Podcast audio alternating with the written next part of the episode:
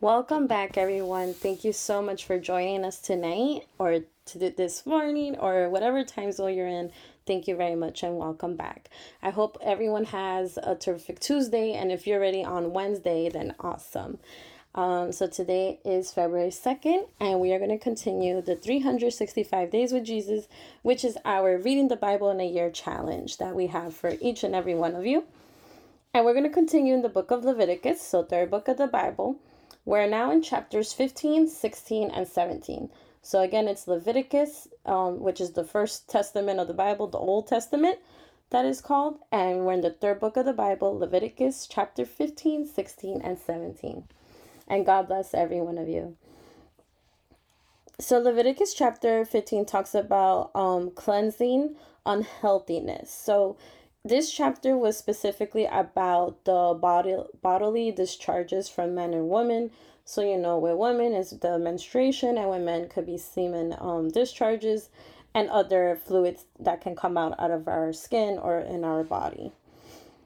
Um, so it talks about the different um, regulations that God had um, given. So, for example, if we go to um, verse 19 of Leviticus 15, it says, when a woman has a discharge, if her bodily discharges blood, she shall continue in her menstrual impurity for seven days, which is the average menstrual cycle, right? Um, a lot of us vary, right, as women. And whoever touches her shall be unclean until evening. And for the men, I'll give you guys an example. It says, this, um, verse 4, it says, Every bed on which the one who has the discharge, so men, lies becomes unclean, and everything on which he sits becomes unclean. Um, and then it also says in verse 16 Now, if any man has a seminal emission, he shall wash all his body in water and be unclean until evening. Um, as well as when women and men um, have relations, it talks about that as well. And what it go what is referring to about uncleanliness is about them entering with these discharges to the tent of meeting or to the sanctuary of God, to the tabernacle. They couldn't enter that at all. Um, and I'm reading from the Amplified Bible. Uh, of course, you guys could use different versions, and if you guys need help of which version is which version is the best for you, um, please comment on please comment or message us, and we'll really will help you out. I honestly like the Amplified Bible version because it uses the New King James Version 1960. However, it adds their um, commentary from Bible scholars and the- theologians. So it's very interesting, and we get even linguistic scholars commenting as well. So if we go to verse 31 of Leviticus 15, it says, Thus you shall separate the Israelites from their uncleanliness, so that they do not die in their uncleanliness by their defiling my tabernacle that's among them. Remember, everyone, the tabernacle is a very sacred and holy place. Remember, God is glory, God is perfect. He's the holy of the holies. So we can't just enter where he is, right? The famous saying is, right? If we enter God's presence, we die, and that's true.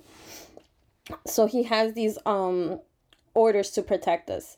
So it says here separation is um from Hebrew to English. It says the meaning of the Hebrew of separation is uncertain. Another possibility is caution um about the Israelites. Okay, so it could also mean caution, like you know maybe look, don't get too close, right? So that was very interesting and my insights from Leviticus 15. Now Leviticus 16 is the law of atonement. So aton- atonement, um, if I mispronounce or atonement, it means when there is forg- forgiveness from God, and this is where the holy priests were able to be a mediator with the people of Israel and with God.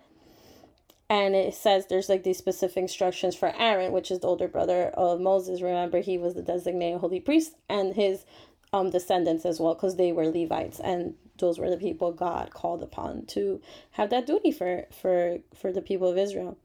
It says in verse 2, Tell Aaron your brother that he must not enter at any time into the holy place inside the veil, the holy of holies, before the mercy seat, which is on the ark, or he will die. For I will appear in the cloud over the mercy seat. So again, it's that idea with God's presence being so holy he can't just enter whenever he feels like it or whenever like oh march 5th i gotta go no there was actually a designated day and i'm going to read you what the amplified bible commentary says for verse Leviticus chapter 16, um, verses 2 to 3. It says, The high priest was permitted to enter the most holy place only once a year. The Day of Atonement was the most secret of all the festivals, and the prescribed purpose of this inclusive sacrifice was to atone or forgive for the sins of both the nation and the individual believer, and in this way reconcile God's chosen people to himself. Only by carefully following all of God's instructions could the high priest enter God's presence and live. And another word for the mercy seat is also called the propitiatory. Propitiatory. P R O P I T I A T O R Y. So any English scholars, please help help your girl out. That's the the beauty of being bilingual, and as also its challenges. now, have has any any of you heard the word or the term scapegoat? And I'm sure we've heard it in a very derogative, in a very negative way, right? So the scapegoat scapegoat in the Bible is the following. The scapegoat was, I'm just wanted to find the exact verse so you guys can refer it later on. Um,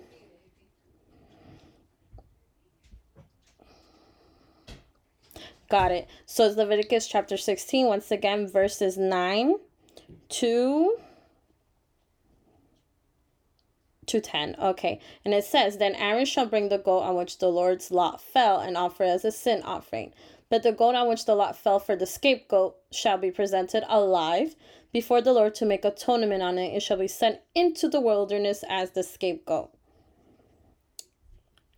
And then I want to just read you this one more verse. Bear with me.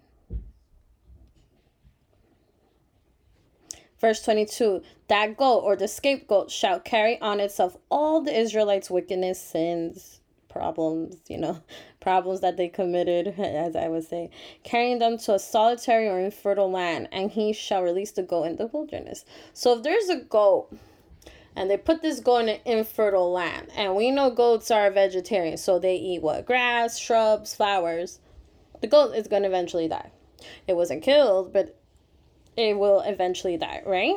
Unless the goat is a very lucky goat and goes to a fertile field, which I doubt, but. so that is where I be- the term scapegoat comes from, and unfortunately now in today's society we don't use it in this positive way.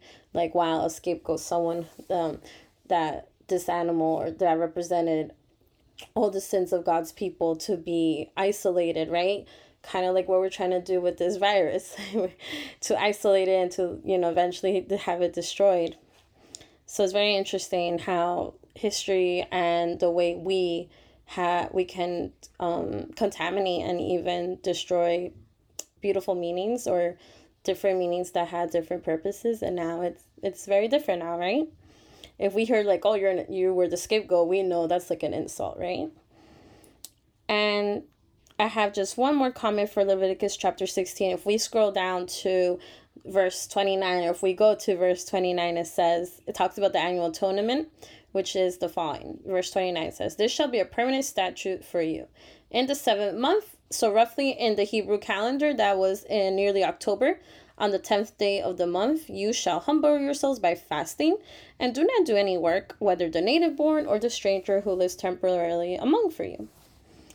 And what the Amplified Bible commentary has this, and I I I want to emphasize this because as Seventh Day Adventists is something we do emphasize in our churches, and fasting um could be um interpreted differently. So i'll get to what i'm trying to say. It is assumed by many so in that verse i, I mentioned about fasting that humbling oneself is a reference to fasting. But if so there's no reason to limit the idea to that. The rabbis taught that it was forbidden to eat drink wash and anoint oneself with oil for the hair put on footwear or have marital relations Fasting was defined as eating less than the volume of a large date and drinking less than a mouthful of liquid. Wow. And we know many of us, due to diet restrictions, due to health conditions, due to also God can't impose something on us, right? That's why we have the beautiful gift of free will. However, um, the Seventh day Adventist Church does emphasize on fasting. And If you're able to do occasional fasting with nutrition, go for it. Make sure you talk with your medical provider as well before you engage in that. But um, you can also fast by not watching so much TV or by not hearing so much secular music or by maybe cutting off. So one a lot of people know me. I love there's a certain food item i love. I will have to cut that out right? Maybe you'll cut out meat. For those who eat me i'm a vegetarian so i have a different um diet right maybe it's um, just reducing the amount of what you eat um, fast foods or it's reducing um, maybe not being stressed maybe not um, using your anxiety as your first approach in problems maybe it's trying to just relax being more mindful maybe it's reducing being critical or judge judgmental Okay, so that is my insight with Leviticus 16. And to start wrapping up, Leviticus chapter 17 was the blood for atonement. And the blood for atonement says, um, in verse 3 Any man from the house of Israel who kills an ox or a lamb or goat in the camp, or kills it outside the camp and has not brought it to the door of the tent of meeting or to the sanctuary, to the tabernacle, to offer it as an offering to the Lord before the tabernacle of the Lord, that man shall be guilty of bloodshed. And the Amplified Bible commentary says, At this point, the Israelites were not permitted to eat meat at will. Wow. Okay. But after the animal was offered as a burnt offering, most of it was returned to the owner as a gift of God. And I'm going to stop right there. And I really want to urge you to please read Leviticus chapter 17. It has amazing insights. And I'm going to just quickly summarize this one and one more, and that's it. Um, it's amazing how back then the livelihood of Israel was animals. So it showed how even though they're presenting it to God, God still gives most of it back, which is what we do with our paychecks or our salaries. And just one last thing in chapter Leviticus chapter 17, it says that Israelites were not allowed to eat the blood of an animal because that is the soul or the livelihood of it. And that's where the blood of the animals will help Israel have that intercession with God and God's forgiveness. So we're going to keep that in mind. Remember, I said we're connecting Old Testament with the New Testament. The blood means life. So, all right, everyone. Have a great night or have a great morning. Have a great day. God bless you. And keep reading the Word of God and keep sharing it with everyone. Bye bye.